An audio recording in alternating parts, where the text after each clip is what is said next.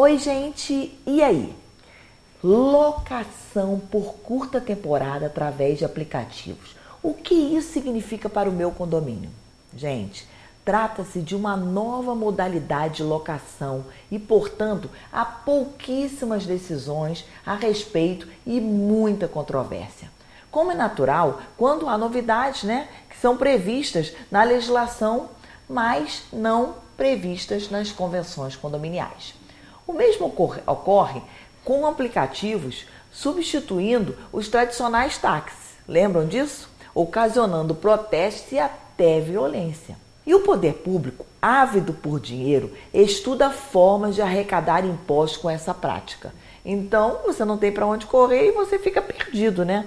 Mas, gente, tudo que traz economia e comodidade tende a prevalecer, né? Então, Muitos entendem que é o caso da locação por curta temporada através de aplicativos. Gente, olha só. A 36ª Câmara de Direito Privado do Tribunal de São Paulo deu provimento a um agravo cujo relator foi o Dr. Pedro Bacaretti, entendendo que se trata de utilização como hospedagem por meio de plataforma eletrônica Airbnb incompatível com o caráter residencial do condomínio. Ou seja, o relator entendeu que é incompatível esse tipo de prática quando é de caráter residencial o condomínio. Agora, a terceira Câmara do Tribunal de Justiça de São Paulo, com entendimento contrário, deu provimento ao recurso de uma condômina em outubro de 2017, vocês vejam que não passou muito tempo, no qual figurou como relator o Dr. Hugo Crepaldi e disse o seguinte na emenda, eu vou ler para vocês apelação, ação de obrigação de fazer e não fazer. Condomínio que pretendia obstar a ré de locar sua unidade por curto período de tempo. Ausência de vedação em convenção condominial. Utilização que não se equipara a fins residenciais. Inexistente qualquer justificativa jurídica a restringir o direito de propriedade da ré. Eventuais abusos devem ser analisados pontualmente, tendo o condomínio à sua disposição meios, inclusive extrajudiciais, de reprimenda, recurso provido. O que, que o tribunal fez aqui nesse caso? Ele simplesmente deu ação, deu provimento à ação da condômina que queria usar sim o RNB apesar de não ter essa disposição na convenção condominial, ela ganhou. Por quê? O condomínio não pode proibir aquela condômina de alugar, né, infringindo o seu direito de propriedade se não há disposição expressa na convenção condominial. Olha só, gente, quanta briga. O condomínio, nesse caso específico, através de uma ação de obrigação de não fazer, ele pode né, abrir uma ação contra a condômina para que ela fosse impedida de alugar a atividade, através dos aplicativos de curta duração. O juiz do primeiro instância julgou procedente a ação e o TJ de São Paulo deu provimento ao recurso, dizendo o seguinte: a controvérsia que se instaura nesses atos é fruto da modernidade, da evolução da sociedade que, ao se tornar cada vez mais complexa, traz ao judiciário novas questões a serem sanadas. Gente, como essa é uma questão muito nova, praticamente ainda não foi tratada em nenhuma convenção. Não existe, eu, por exemplo, não conheço nenhuma convenção que trate disso. Né? Os condôminos que, não, que são contrários a esse tipo de locação tá, terão que convocar uma Assembleia Geral com, com esse item específico para alteração da convenção com um coro de dois terços, que é um quórum legal, está descrito na lei, e isso não é nada fácil. Se eles conseguirem, em tese, sendo a convenção interna, né, a lei do, a lei do condomínio, é aquela que, que dita as regras, né, ela obrigaria todos os condôminos.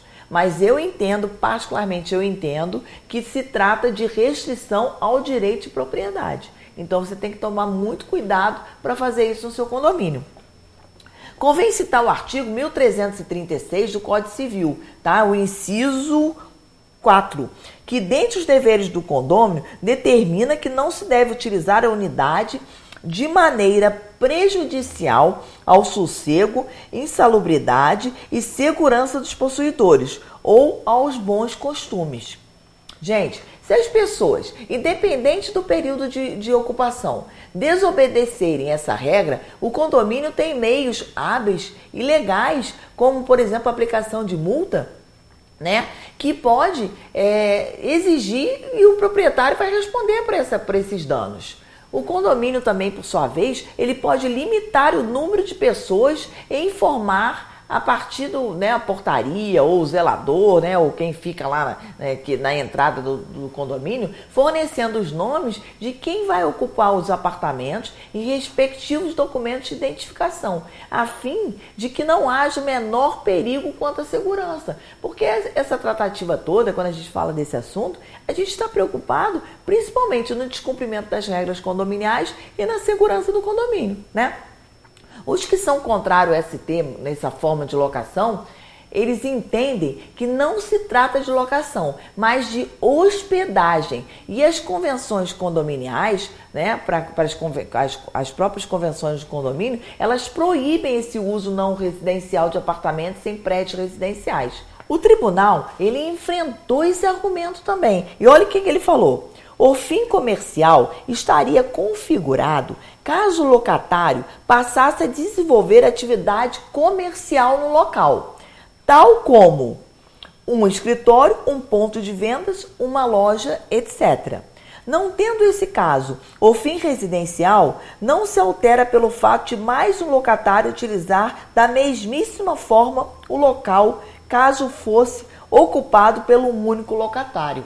Pessoal, em síntese, a interpretação pretendida pelo condomínio implicaria vedar qualquer tipo de locação no imóvel, seja por um ano, ou por, por mais ou por poucos meses, ou por 30 meses, seja por um dia ou por um feriado. E a alteração do lapso temporal por si só é incapaz de formar, né, de tornar distinta a forma de destinação do imóvel. Ainda aspecto não abordado nesse acordo, a definição de locação por curta duração. Olha quanta celeuma, gente, por isso que a gente tem que tomar muito cuidado, tá? Porque ninguém pode afirmar que 30 dias de locação não configura locação, mas 29 dias sim. E aí? Afinal, a partir de quantos dias deixa o aluguel de ser considerado curta duração? Outra celeuma. Os críticos a essa forma de locação também argumentam que não se trata de locação, mas sim de hospedagem, o que é proibido nos condomínios residenciais. Gente, os críticos a essa forma de locação também argumentam que não se aplica e não se trata de locação, mas sim de uma hospedagem, essa, essa locação de curta duração, né? O que é proibido nos condomínios residenciais. O relatório do acordo que a gente falou lá do Tribunal de Justiça de São Paulo, em questão, cita o eminente Silvio Capanema, em cuja obra A Lei do Inquilinato, comentada no artigo é, comentada por artigo na oitava edição, na página 17, o doutor Silvio Capanema diz o seguinte: para quem a hospedagem requer dois contratos típicos, ou seja, um, a locação de um bem. 2. A prestação regular de serviços, como lavanderia, arrumação de quartos, prestados por hotéis e pousadas. Vocês entenderam? Se for só para uma locação, é um tipo de contrato. Se for com locação com prestação de serviços, será um outro tipo de contrato, que é o que é prestado em hotéis e pousadas.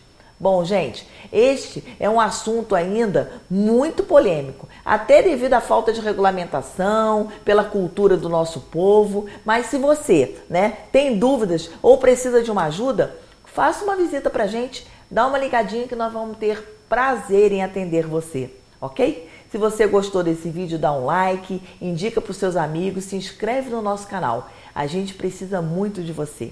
Um grande abraço.